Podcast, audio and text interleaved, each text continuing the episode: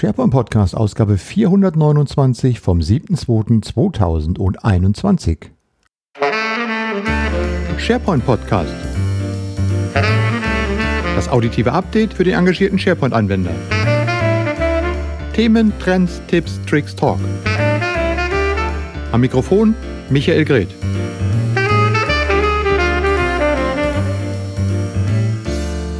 Ja, zuverlässig wie fast jede Woche. Herzlich willkommen zur 429. Ausgabe des SharePoint Podcast. Heute ist Jubiläumstag, denn heute wird der SharePoint Podcast 16 Jahre alt. 16 Jahre, am 7.2.2005 war die erste Ausgabe. Und seitdem podcaste ich hier mittlerweile jetzt in der 429. Ausgabe in unterschiedlicher Frequenz. Klar, in 16 Jahren kann man das nicht konstant machen. Da wird man ja hm, ramsig am Koppe. Und es muss ja immer Spaß machen. Übrigens, falls mich jemand fragt, warum hast du eigentlich diesen Podcast gemacht? Nun, am Anfang stand die Faszination des damals völlig neuen Mediums, absoluten Nischenmediums Podcasts.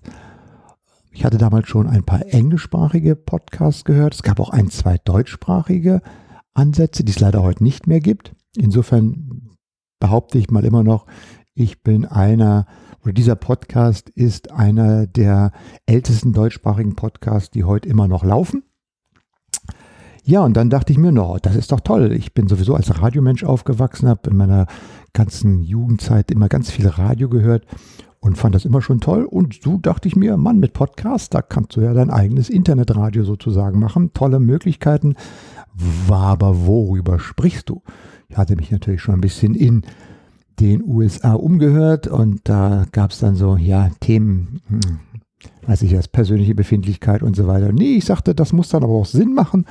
Und da ich ja schon viel mit SharePoint machte, dachte ich, Mensch, mach doch mal einen Podcast zu SharePoint. Keine Frage, ob es eine Zielgruppe dafür gibt, keine Frage, ob überhaupt jemand das hört. Und gerade in den ersten Jahren war ja das Thema Podcast etwas, was man immer erklären musste. Hä, was machst du da? Ja, ein Podcast. Was denn da?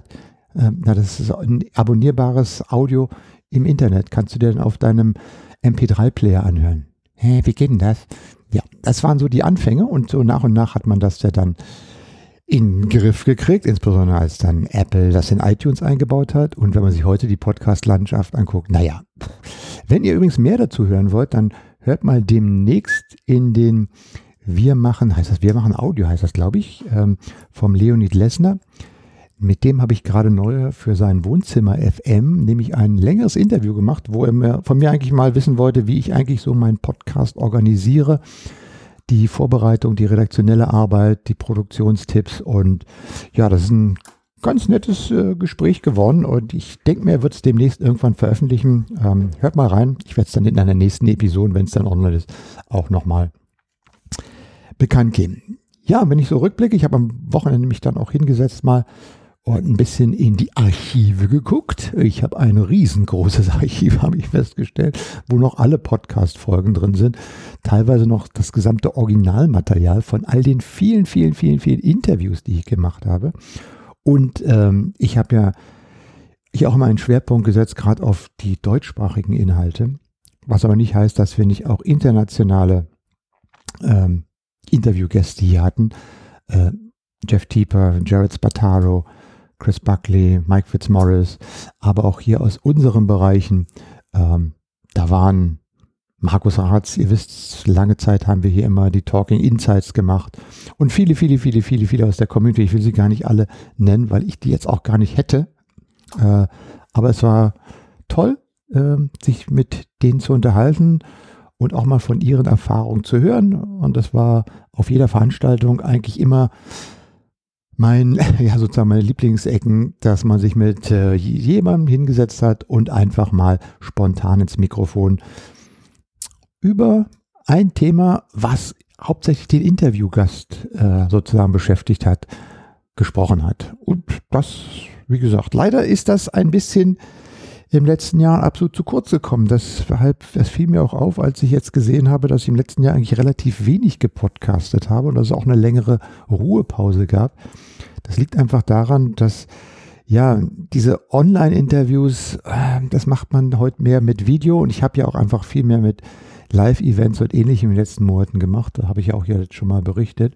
Und insofern diese persönlichen Gespräche, die man aufzeichnet, die haben eigentlich in diesem Podcast gefehlt. Ich habe eigentlich auch keine Lust, jetzt wieder hier in diesem Podcast euch zu sagen, oh, guck mal, da ist der neue Artikel, der neue Artikel. Ich mache das immer noch, wenn ich, sagen wir mal, so Nischenthemen finde ähm, oder ganz spezielle Ankündigungen da sind. Dann mache ich das ja auch noch. Aber ansonsten soll das eher ein Podcast wieder hoffentlich irgendwann mal wieder richtig mit Interviews sein. Natürlich ist mir dabei auch aufgefallen, dass dieser Podcast ja wirklich innovativ ist, bis der Arzt kommt. Ohne mich jetzt selber auf die Schulter zu legen. Nein, wie heißt es, auf die Schulter zu klopfen? ähm, ich, dieser Podcast war tatsächlich der erste Podcast, der von einer Cebit schon 2005 gepodcastet hat. Nicht viel, aber er hat und auch von der Cebit 2006, 2007, 2008, 2009. Ich habe gar nicht geguckt, bis wann das ging, aber jede Cebit, die ich dann in diesen Jahren auf dem Microsoft-Stand mitgemacht habe, habe ich auch immer dazu genutzt, einen kleinen Tagesbericht zu geben oder das ein oder andere Interview aufzuzeichnen. Ja, das war das Erste.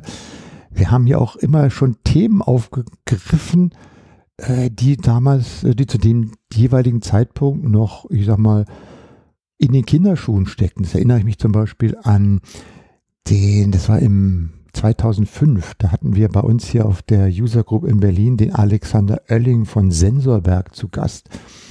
Und das ist ein Startup gewesen, die Beacons gebaut haben, mit denen man quasi kurzfristig mit dem Handy Locations bestimmen konnte. Und die hatten so ein System aufgebaut, mit dem man Konferenzräume quasi mit dem Handy orten konnte und dann automatische Informationen in Microsoft 365 einspielen konnte, wobei es damals ja noch Office 365 hielt. Genau, das war IoT Live und das war damals noch völlig neu. Und äh, heute ist es mittlerweile äh, Standard, dass man über IoT und den daraus resultierenden Dingen wie künstliche Intelligenz und so weiter und so fort. Äh, ja, vieles haben wir gemacht. Wir haben von diversen Events äh, natürlich auch live gestreamt. Auch das war schon, ich glaube, ich habe angefangen, glaube ich sogar schon 2009 oder 2010 mal über, äh, wie hieß das? Gab so eine Livestreaming-Plattform, ich weiß gar nicht mehr, wie die hieß, auch das mal live zu senden von der europäischen SharePoint-Konferenz 2011 hier in Berlin war das, glaube ich.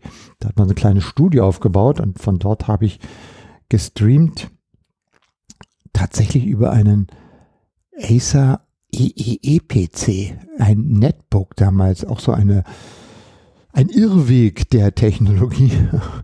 Aber ich habe tatsächlich ein Foto davon noch, ja, wo da dieses Netbook steht. Na gut, lange Rede, kurzer Sinn. Also es ist ein langer, innovativer Weg gefolgt ähm, und es hat mir hier immer Spaß gemacht, mit all den vielen Interviewgästen zu reden. Vielen Dank nochmal an alle, die dich daran beteiligt haben. Und vielen Dank natürlich auch an all die Hörer, die über die Jahre diesem Podcast gefolgt sind. Die Feedback-Möglichkeiten im Podcasting sind ja nicht so überragend, weil man natürlich in der Regel Podcast dann hört, wenn man nicht gerade am Rechner sitzt, um Feedback geben zu können. Insofern war meine Hauptfeedback-Quelle eigentlich immer die, äh, auf Veranstaltungen, wenn meine Hörer auf mich zugekommen sind und gesagt haben, hey, sag mal, ich wollte nur mal sagen, vielen Dank für den Podcast. Ich höre ihn immer gerne. Und ja, also vielen Dank auch nochmal an euch. Und äh, wie gesagt, dieser Podcast wird einfach hier auch weiter existieren. In welcher Form? Es muss mir halt immer Spaß machen und ich muss halt immer motiviert sein. Ich mache, wie gesagt, mehr mit Live-Video reiten. Äh, oh Gott, ich liebe Anglizismen. ähm, immer mehr mit Live-Video und Live-Events. Aber dieser Podcast soll trotzdem noch bleiben. Ich hoffe, dass wir irgendwann wieder mal in die Zeit kommen, wo wir hier wieder interessante Gespräche in echt halten können und verteilen können. So, für heute, um dem allen gleich wieder zu widersprechen, dass virtuelle Gespräche nicht so toll sind, habe ich mir aber trotzdem für diese Podcast-Folge überlegt, äh, mit wem könnte ich eigentlich nochmal hier sprechen und da bin ich ein bisschen ins Archiv eingestiegen, habe geguckt und habe gesagt, wer war eigentlich mein allererster Interviewgast? Denn als ich damals angefangen habe, 2005, wie gesagt, die Inhalte, die ich hier gemacht habe, das war ähm, Hinweise auf Artikel, Hinweise auf neue Tools, Hinweise auf Veranstaltungen, äh, Themen diskutiert, die wir vielleicht in der Community schon besprochen haben. Ja, 2005 gab es schon eine SharePoint-Community. Aber es war mehr so, weil es auch kaum andere Ecken gab, wo es äh, solche Informationen gibt. Heute findet ihr das ja an jeder Ecke und wenn heute Microsoft irgendein neues Tool rausbringt, wie beispielsweise jetzt Microsoft Viva, dann explodieren alle sozialen Kanäle. Es gibt tausende von Artikeln und Ankündigungen und so weiter und so fort. Äh, da muss man das hier drin nicht nochmal ankündigen. Oder meine Auffassung, wenn ich es hier im Podcast behandle, dann gehe ich auch auf die, ich sage mal, mehr auf die Hintergründe ein und denke, setze einfach voraus, dass ihr euch das schon mal angeguckt habt und gebe euch dann meine Einstellung dazu. Kommt demnächst, beziehungsweise ich will in diesem, in dieser Woche will ich noch ein, ein Meet und Stream live machen auf LinkedIn. Guckt mal auf äh, meine Seite genau zu diesem Thema oder hört euch die nächste SharePoint-Sendung an.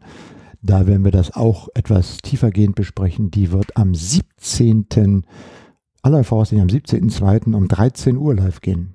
Könnte sich noch was ändern, aber einfach auch mal dort schauen. Also, wer war denn der erste Interviewgast in meinem Podcast? Und da musste ich tatsächlich bis in den September 2005, also gut ein halbes Jahr nachdem dieser Podcast begonnen hat, zurückgehen. Und mein erster Interviewgast war Fabian Moritz, damals MVP damals wie heute beschäftigt bei der ITAX in Berlin. Und damals wie heute äh, Mitinitiator und äh, perfekter Unterstützer der SharePoint Community. Mit ihm habe ich zusammen damals den Server aufgesetzt und bis heute wird dieser Server auf der SharePoint Community, auf die SharePoint Level bei der ITAX gehostet und läuft dort in einer virtuellen Maschine auf einem System, das auf dem Stand 2008 ist. Aber wenn ich irgendwann mal dieses System abschalten würde, ich glaube, werden wir ganz viele, ähm, würde ich verärgern, weil da so viele Informationen drin sind. Es sind, glaube ich, in der SharePoint Community mittlerweile knapp 70.000 Einträge im Forum drin. Wenn ihr also irgendwas zu älteren Versionen wissen wollt mit Tipps und Tricks, äh, da kann man, glaube ich, ganz gut suchen. Und es melden sich immer noch pro Monat fünf, sechs Leute an bei der Community, obwohl wir die aktuellen Themen dort gar nicht mehr behandeln. Es ist mehr so ein Archiv und ein, ein Wissensspeicher, der dort kanalisiert. ist. Und Fabian hat damals immer, und wir haben uns zwei Wochen, nachdem wir diese Version damals, äh, die Vorversion von der SharePoint Community, wie sie heute läuft, aufgesetzt haben, ähm, haben wir uns hingesetzt und haben einfach mal angefangen, über die Community-Arbeit zu sprechen, wie das läuft. Und ihr könnt euch diese Folge, die, ach Gott, ich habe mir das nicht gemerkt, doch, das war dann, oh je, ich, ich glaube, das war die Folge 23, war das, glaube ich. Äh, Gibt es noch zum Download. Die kann man sich auch nochmal anhören. Und dachte ich mir, was passt besser zu diesem Jubiläum, zu diesem Geburtstag, als sich einfach mal bei Fabian, ihn habe ich auch längere Zeit nicht gesehen, einfach mal anzupingen und zu sagen, Fabian, wollen wir uns noch mal ein bisschen über die Anfänge vom Podcast unterhalten und wollen wir uns mal darüber unterhalten, was dich gerade so beschäftigt. Ja, und gesagt, getan, die Wege sind kurz, die Verbindungen sind gut, wobei wir ein bisschen Probleme dem Ton hatten, aber ich glaube, das kriegen wir hier auch noch in der Nachbearbeitung ganz gut hin. Ja, und deshalb ähm, zum 16. Geburtstag des SharePoint Podcasts das Interview oder das Gespräch mit Fabian Moritz.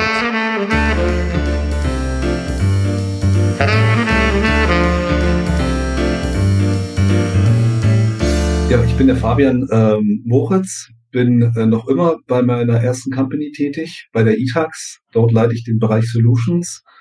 Ja, und darf mich jeden Tag mit ähm, ja, tollen Sachen, mittlerweile nicht mehr SharePoint, sondern äh, mehr Azure und auch Modern Workplace auseinandersetzen. Also viel Kundenkontakt, äh, habe viel Berührungspunkte mit unseren Produkten, die wir bereitstellen und ja, mittlerweile auch ein relativ großes Team. Ähm, ja, das ist so das, was mich jeden Tag begleitet. Ja, du warst ja nicht nur damals einmal Gast im Podcast. Ich glaube, wir, ich habe gar nicht nachgezählt, aber wir haben diverse Episoden gemacht, immer so diese Sommertalks, die wir mal gemacht haben mhm. und immer ein bisschen zurückgemacht. Ähm, ja, äh, ich habe dann auch mal ein bisschen äh, in den, diese damalige Episode 23 reingehört und wir hatten die im September 2005 aufgezeichnet. Bis dahin hatte ich in diesem Podcast ja immer mehr ähm, so vorgelesen, was gibt's an neuen Links, was gibt's an neuen Tools und so weiter und dachte mir, man könnte das mal interaktiver machen. Und wir hatten genau zwei Wochen vorher die Webseite der SharePoint Community äh, online gestellt. Ähm, und da haben wir uns in diesem Podcast über Community-Arbeit unterhalten und wie man die Community aufbaut. Wenn du mal ein bisschen zurückschaust, das war doch eigentlich eine ziemlich coole Sache und ist heute noch eine coole Sache, dass es rund um SharePoint so eine ähm, wirklich ganz breite weltweite Community gibt, die sich äh, in allen Belangen hilft, unterstützt und die ein unheimliches Wissen zusammengetragen hat.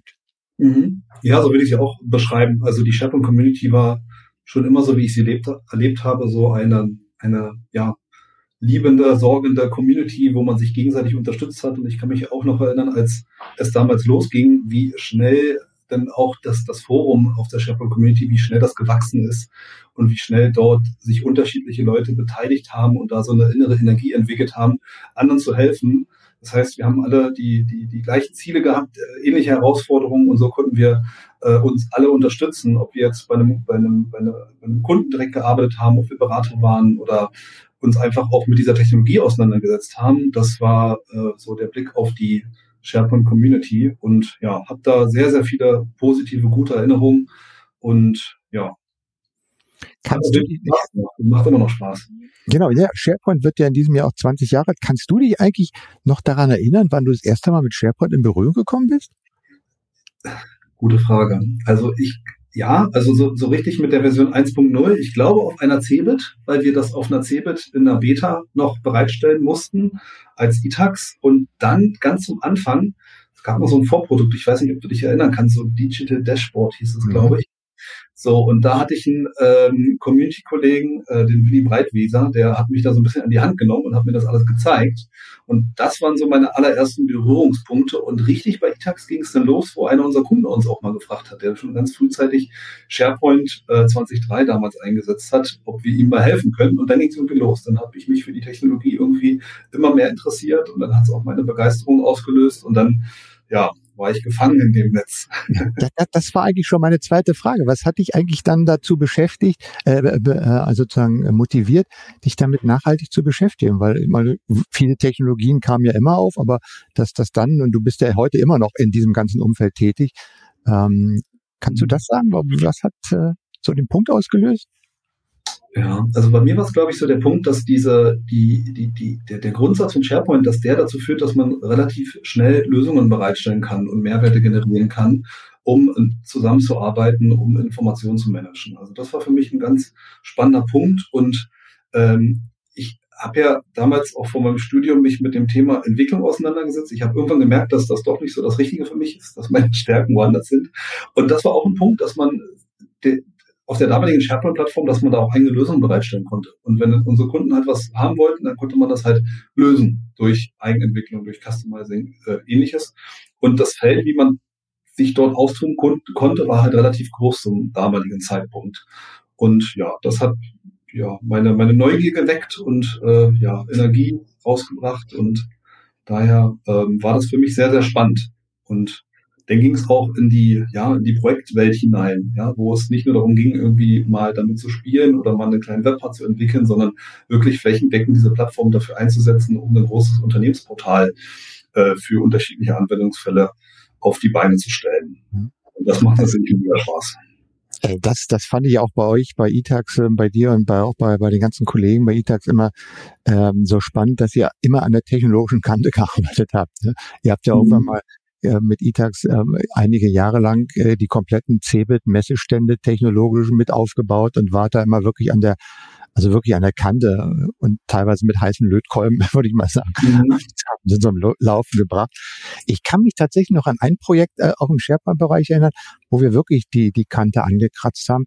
Ähm, da kannst du bestimmt mit, mit dem SharePoint-Server 2007, wo wir die Webseite gebaut haben für die erste SharePoint-Konferenz, die Microsoft gemacht hat, wo wir mhm. da so mit mhm. mehrsprachigen Layout gearbeitet haben. Ich glaube, das war, ähm, das war ziemlich spannend, oder?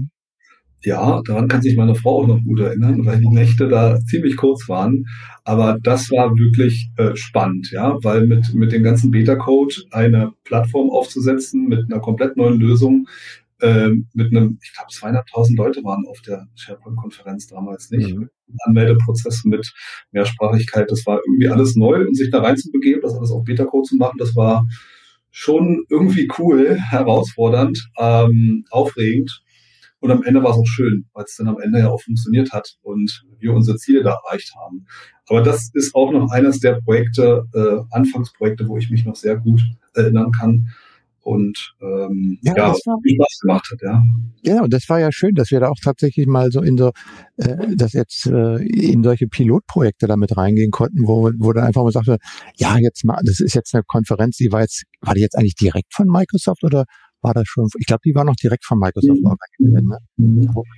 Wir wollen dann aber auch zu dieser Konferenz mit diesem ähm, Server jetzt als Online-Plattform hingehen und zeigen, dass das funktioniert.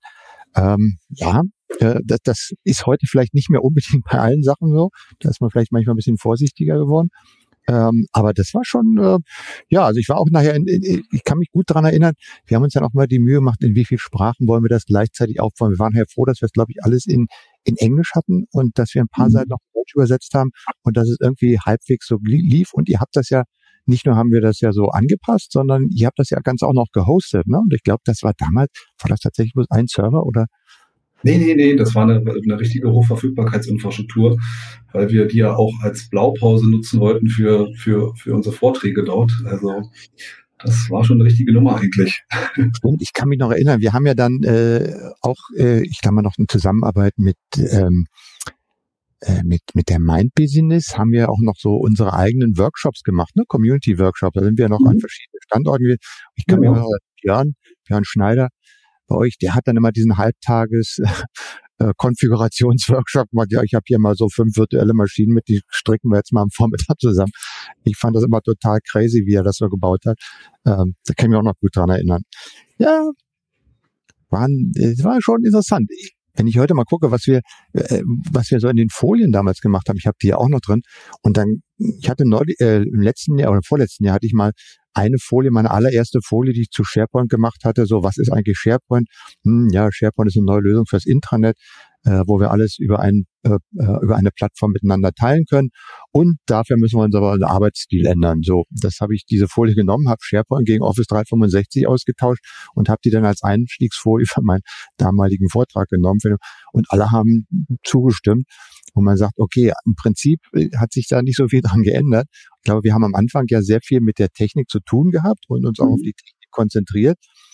Wir haben zwar immer gesagt, na ja, halt, ihr müsst halt einen Arbeitsstil anpassen, aber das ist okay, das muss man schon mal machen, aber wir rechnen schon mal die tolle Technik ein, die ist so crazy, ihr könnt damit arbeiten und haben irgendwie am Anfang äh, aus meiner Sicht die, die, die Anwender so ein bisschen äh, vernachlässigt, beziehungsweise sind davon ausgegangen, das wird schon automatisch kommen, haben aber mhm. eigentlich das, das, daran arbeiten wir eigentlich heute noch. Ne? Da arbeitet ihr doch heute auch noch dran, dass äh, für euch äh, heute eigentlich eher die Technik, sagen wir mal, untergeordnet, sondern eher hingeht in äh, Adoption, Modern Workplace. Ja, genau, genau, definitiv. Also ähm, wo man früher noch, weiß ich nicht, 80 Prozent des Budgets in die Technik gesteckt hat und die anderen 20 dann auch noch in die Technik, weil es nicht gereicht hat, hat man heutzutage wirklich eine sehr technologisch ausgereifte Plattform. Ähm, und so die technischen Dinge, also im ganzen Modern Workplace Umfeld, die ähm, haben überhaupt die haben eine Wichtigkeit, aber die brauchen nicht mehr so viel vom Gesamtbudget. Und worauf man sich dann viel mehr konzentrieren kann, ist dann darauf, ähm, welche Ziele wollen wir erreichen, welche Mehrwerte wollen wir bieten und wie können wir das in der Organisation sinnvoll einführen. Und ja, da redet man halt über vernünftige Kommunikation, vernünftiges Onboarding der Mitarbeiter, Multiplikatorenkonzepte und so weiter. Also man beschäftigt sich bei, mit dem gesamten Thema dann viel, viel mehr um solche Themen als äh, um die technischen. Das ist ganz gut so, weil am Ende beim User ein Stück mehr ankommt. Hm. Ja, letztlich ist ja von der Technik ist ja uns auch eine Menge abgenommen worden, dadurch, dass die, die, die, Basis der Technik halt bei Microsoft in der Cloud gehostet wird. Und äh, wir uns halt als äh, Administratoren, also ich nicht, aber ihr und äh, die, die Unternehmen sich halt um die Konfiguration der vorhandenen Infrastrukturen und Anpassungen und Governance und sowas kümmern aber jetzt nicht mehr die einzelnen Platten da wechseln oder sowas und die Server betreiben. Das ist und, und also ich bin immer wieder von der Vielfalt erschlagen, wenn jetzt irgendwie wieder neue äh, äh, Möglichkeiten kommen. Äh, Projekt Cortex äh, im letzten Jahr. Und äh, es ist schon toll, was heute geht mit der Cloud. Ne? Das ist eigentlich, äh, da sind so viele Funktionen da, die eigentlich früher hattest du nicht oder musstest du erst mit, mit großem Aufwand implementieren. Ähm, aber die Möglichkeiten sind doch heute, eigentlich kann man doch heute mit der Plattform, ich sag mal, mehr oder minder so fast jedes Problem lösen, das man hat. Ja, definitiv. Ja, also mittlerweile ist es halt auch, weil äh, die Themen halt auch gut besetzt sind. Also sei es Security, Security und Compliance, ja, wo du halt wirklich als Organisation ähm, auch ganz spezielle Anforderungen, spezielle Pains hast ähm, und das kannst du halt mit der Gesamtplattform lösen. Und da sehe ich halt ähm, nicht nur Microsoft 365, sondern auch im Hintergrund alle möglichen Azure Services, die dabei unterstützen, die man da mit seinem, äh, mit seiner Gesamtstrategie halt sinnvoll einsetzen kann. Und das wirkt schon sehr, sehr stark ineinander. Also in den Anfangsjahren war es halt noch mehr isolierter. Aber das, was Microsoft da geschaffen hat, die, die Dinge sehr, sehr sinnvoll zu verzahnen, um am Ende wirklich gute Geschäftslösungen zu haben und auch gute Geschäftsprozesse abbilden zu können, da haben sie wirklich meiner Meinung nach einen sehr, sehr guten Job gemacht. Und das macht es uns halt super einfach. Also bei, bei, bei unseren Kunden, bei den, bei den Usern, weil die Mehrwerte dort ähm, in den Fokus zu bringen und halt auch Mehrwerte zu schaffen, das ist halt heute wirklich super einfach geworden. Wenn man den Leuten mal zuhört, was sie für Probleme haben, sagen wir es mal so. Man muss erstmal verstehen, was sie Probleme haben und dann kann man schauen, wie man de, diesen begegnet mit ja, ganz konkreten äh, Szenarien innerhalb der Plattform, würde ich mal sagen. Ja, und vor allen Dingen auch was eben, oder dieses Teilen, das sichere Teilen mit externen Sachen, das ganze Thema da mit mhm. Retention Policies, mit, mit Governance und so weiter, was du heute alles auf die, ähm, dort machen kannst, was einfach zur Verfügung steht, wo du früher erst noch irgendwelche Server hättest installieren müssen oder ähnliches, was dann doch keiner genutzt hat, weil es viel zu kompliziert war. Mhm. Und das wird ja heute eigentlich alles, diese Grundfunktionen sind ja alles da.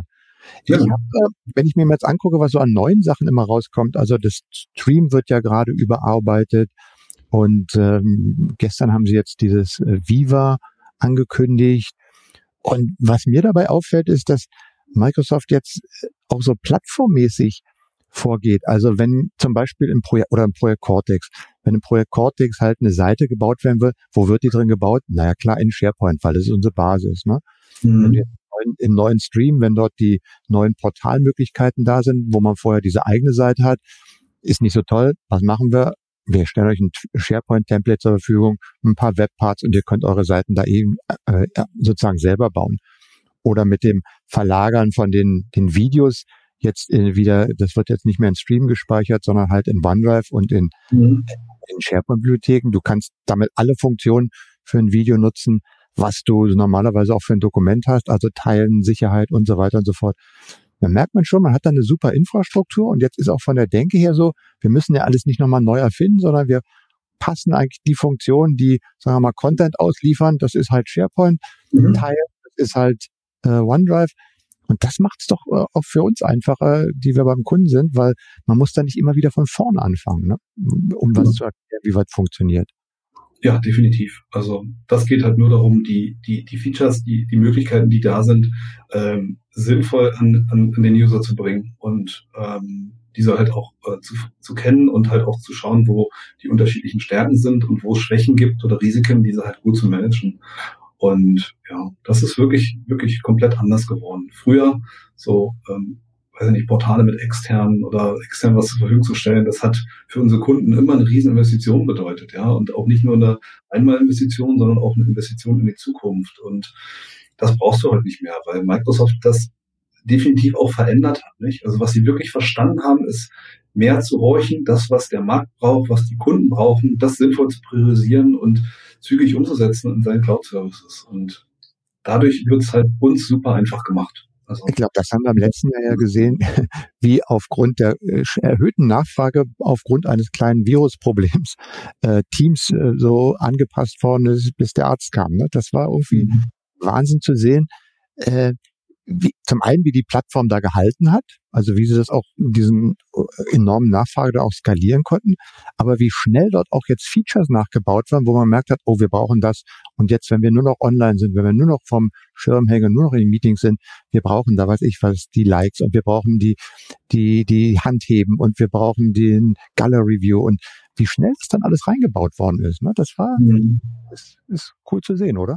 Ja, ja finde ich auch. Also ähm, wenn du das irgendwie verstanden hast, wie, der, wie Microsoft da so tickt, ja, dann kannst du das auch gut in deine Organisationsprozesse, in dein Evergreen Management oder ähnliches einbauen und die diese Reaktionszeit auf was, was passiert, nicht? Dass man jetzt nach einem Dreivierteljahr Covid, dass man da jetzt schon eine neue Lösung aufgesetzt hat, die dein, dein gesamtes Unternehmen digitalisiert in dieser, in dieser Kürze der Zeit, das ist schon, ähm, das ist schon erstaunlich zu sehen. Kommen denn eure Kunden da auch mit mit der, weil es ja doch irgendwie eine, plötzlich eine ganz andere Geschwindigkeit noch genommen hat. Also kommen die, kommen die gut mit? Habt ihr das, ähm, habt ihr da? Ja, ich glaube, man muss, man muss ein, ein, ein paar passende ähm, Modelle für, für, für, für die jeweilige Organisation finden. Und dann gibt es so ein paar Dinge, die, die würden wir halt immer machen, indem wir zum Beispiel sagen, fokussiere dich erstmal auf deine Kern, Geschäftsprozesse oder deine, äh, deine Kernszenarien und stell das in den Fokus deines Onboardings, deiner Kommunikation, deiner Mehrwertvermittlung, deiner Schulungsstrategie oder, Tra oder Lernstrategie, sagen wir es mal so. Und wenn man, wenn man sich diesen besinnt, was wollen wir eigentlich wirklich verändern und dann ähm, gewisse Dinge halt auch in den Fokus rückt, dann kann man das ganz gut managen. Und ja, solange man irgendwie einen strukturierten Plan die Einführung oder für jede Veränderung, dann hast du natürlich zum Anfang erstmal so diese klassische, dieses klassische Change-Loch, da musst du erstmal durch. Und wenn du das geschafft hast, hast du dann, bist du dann relativ schnell in einem, in einem, in einem Mehrwert, der dann dabei entsteht. Ja, du arbeitest besser, du arbeitest effektiver, du arbeitest schneller, du bist ähm, besser informiert, was auch immer da Mehrwerte sein können. Hm. Du hast ja jetzt auch, es sind ja fast auch schon 20 Jahre oder, oder 18 Jahre Erfahrung mit SharePoint. Hast du denn so einen Rat, den du allen, die jetzt äh, in der Plattform sind, äh, sich da weiterführen, einen guten Tipp, guten Rat, den du sagen willst, wenn mich irgendjemand fragt, was willst du machen, das wäre so immer mein, mein erster Tipp. Ähm, ähm, ja, was, was, was mir immer total wichtig ist, den, den Leuten zuzuhören. Also wirklich versuchen zu verstehen, was brauchen die eigentlich. Weil früher war es ja so, dass man, das, das war ja auch so ein, so, ein, so ein Konstrukt von SharePoint, dass man versucht hat, erst die Lösung zu finden und dann nachgeschaut hat, was sind eigentlich unsere Probleme. Und wenn man den Abteilungen und den Unternehmen gut zuhört und gut versteht oder wirklich auch das Anliegen hat, das zu verstehen. Wie arbeiten die? Was ist an dieser Arbeitsweise erhaltenswert? Was ist an dieser Arbeitsweise problematisch? Also wo sind die Pains? Und dass man dann wirklich auch schaut aus dem Mix der Services, die uns die Plattform anbietet, wie kann ich da was gut anbringen? Und das wäre so mein Tipp. Einfach hör, hör zu, was deine Kunden dir erzählen und finde danach die passende Lösung, als dass man sagt, okay, jetzt müssen wir das aber unbedingt damit machen oder damit. Und das gilt halt nicht nur für SharePoint, sondern das gilt quasi für alle Services. Mhm. Und ja, den, den Usern gut zuhören, den Kunden gut zuhören und dann mit der Gesamtplattform, ja, also dann sehe ich jetzt sozusagen auch nicht nur Microsoft 365, sondern auch Azure, zu schauen, was ist da eine gute Digitalisierungslösung. Und äh, da hat man eben unheimlich viele Bausteine, aus denen man dann so eine Lösung auch tatsächlich umsetzen kann. Ne? Das ist ja im Prinzip ist ja so viel da, was man nutzen kann. Man muss es nur wirklich richtig kombinieren und für den Anwender oder für den Nutzer ähm, sozusagen mhm. ein Problem richtig zusammenstellen. Das ist ja Wahnsinn.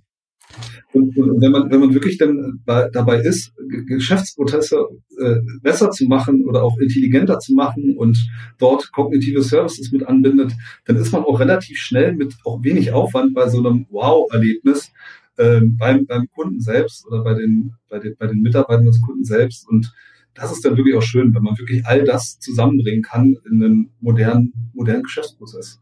Hm. Fabian, meine letzte Frage, sag ich mal, ist dir aus diesen ganzen Jahren, die du jetzt mit SharePoint dich beschäftigt hast, irgendein Event, ein Ereignis oder eine Konferenz oder so eine Begebenheit ganz besonders in Erinnerung geblieben, wo du gesagt hast, ja, da kann ich mich immer ganz gut erinnern? Boah, ja, gute Frage. Gute Frage, was? Ja, also ähm, Boah, das sind so viele Events. Also was für mich so Highlights waren, war noch die Zeit, wo ich MVP war, wo, wo ich äh, auf dem MVP Summit in äh, Redmond sein durfte.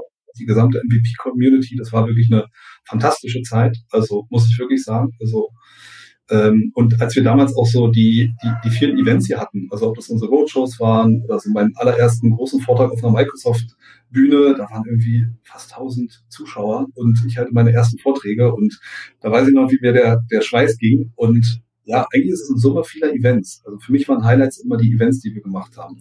Ob das das ähm, die SharePoint Community Events damals waren, ob es Microsoft Events war. Also wirklich äh, den, den, die, die Leute zu, zu erleben, die Leute zu spüren, was interessiert die, was begeistert die, was beschäftigt sie.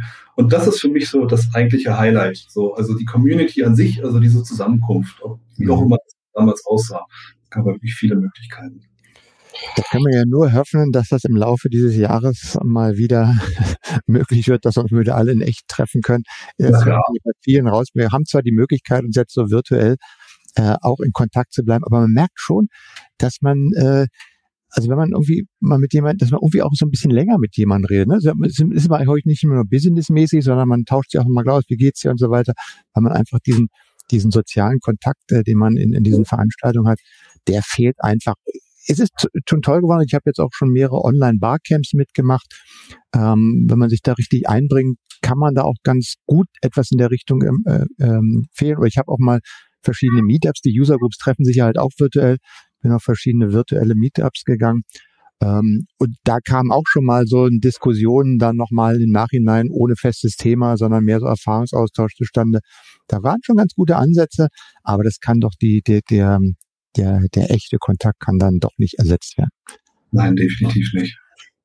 Fabian, dann danke ich dir ähm, für die Zeit, die du genommen hast. Ähm, es war toll, dass du, dass du, so lange mit dabei warst äh, und natürlich auch für die ganze Community äh, im Grunde so eine Riesenunterstützung. Weil es läuft ja immer noch heute die SharePoint-Community.de eigentlich mit dem System, was wir damals aufgesetzt haben. Man darf sagen. Und es melden sich, es melden sich in jeder, in jedem Monat, glaube ich, noch drei oder vier neue Leute an. Wir haben, glaube ich, mittlerweile über 60, 65.000 Beiträge da drin. Wow.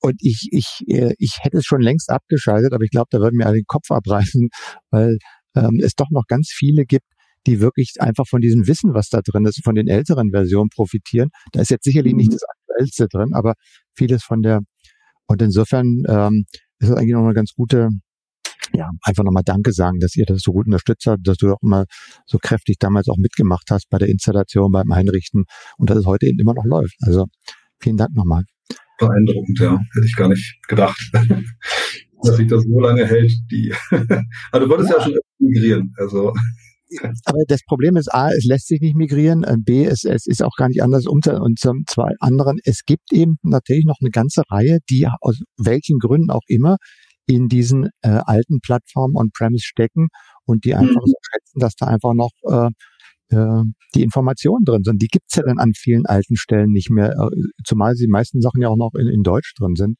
Ja. Und ähm, ja, also Fabian, nochmal vielen Dank und ja, äh, dir und äh, allen äh, bleibt gesund. Ja. Ciao.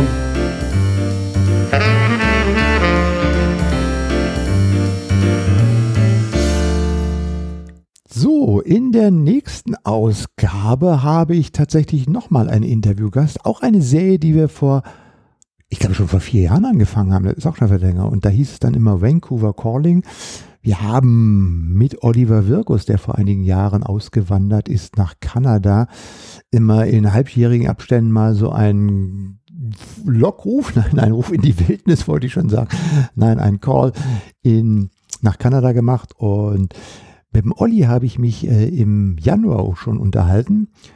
Und zwar zu dem Thema SharePoint 20. Denn SharePoint wird ja in diesem Jahr 20 und äh, das es in der nächsten Ausgabe. Und ja, das äh, soweit für heute. Ansonsten äh, kann ich euch motivieren, jetzt in den nächsten Wochen mal zu schauen, wie das auf meinem LinkedIn-Profil oder auf SharePoint Social, wo die Ankündigungen draufstehen, oder auf dem Facebook-Profil. Es wird einiges an Live-Videos geben und an Videos. Ähm, aber ich glaube, da muss ich euch nächstes Mal was genaueres erzählen. In dieser Woche, wie gesagt, kommt nochmal ein Meet und Stream. Ähm, ich glaube, das mache ich mal zu Microsoft Viva. Und äh, dann in der übernächsten Woche am 17. vermutlich die SharePoint-Sendung. Auch live mit dem Gernot Kühn zusammen. Und vielleicht haben wir noch einen Überraschungsgast, aber ich sage da noch gar nicht zu.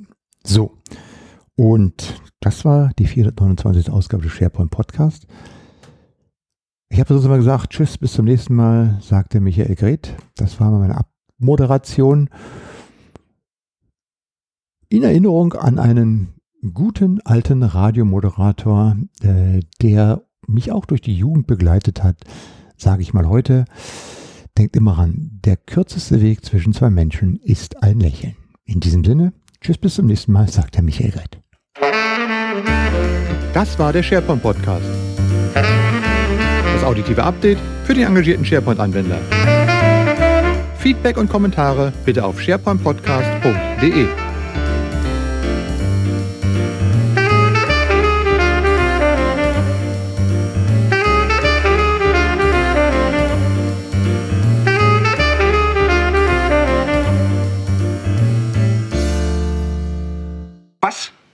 Auf Wiedersehen, ja.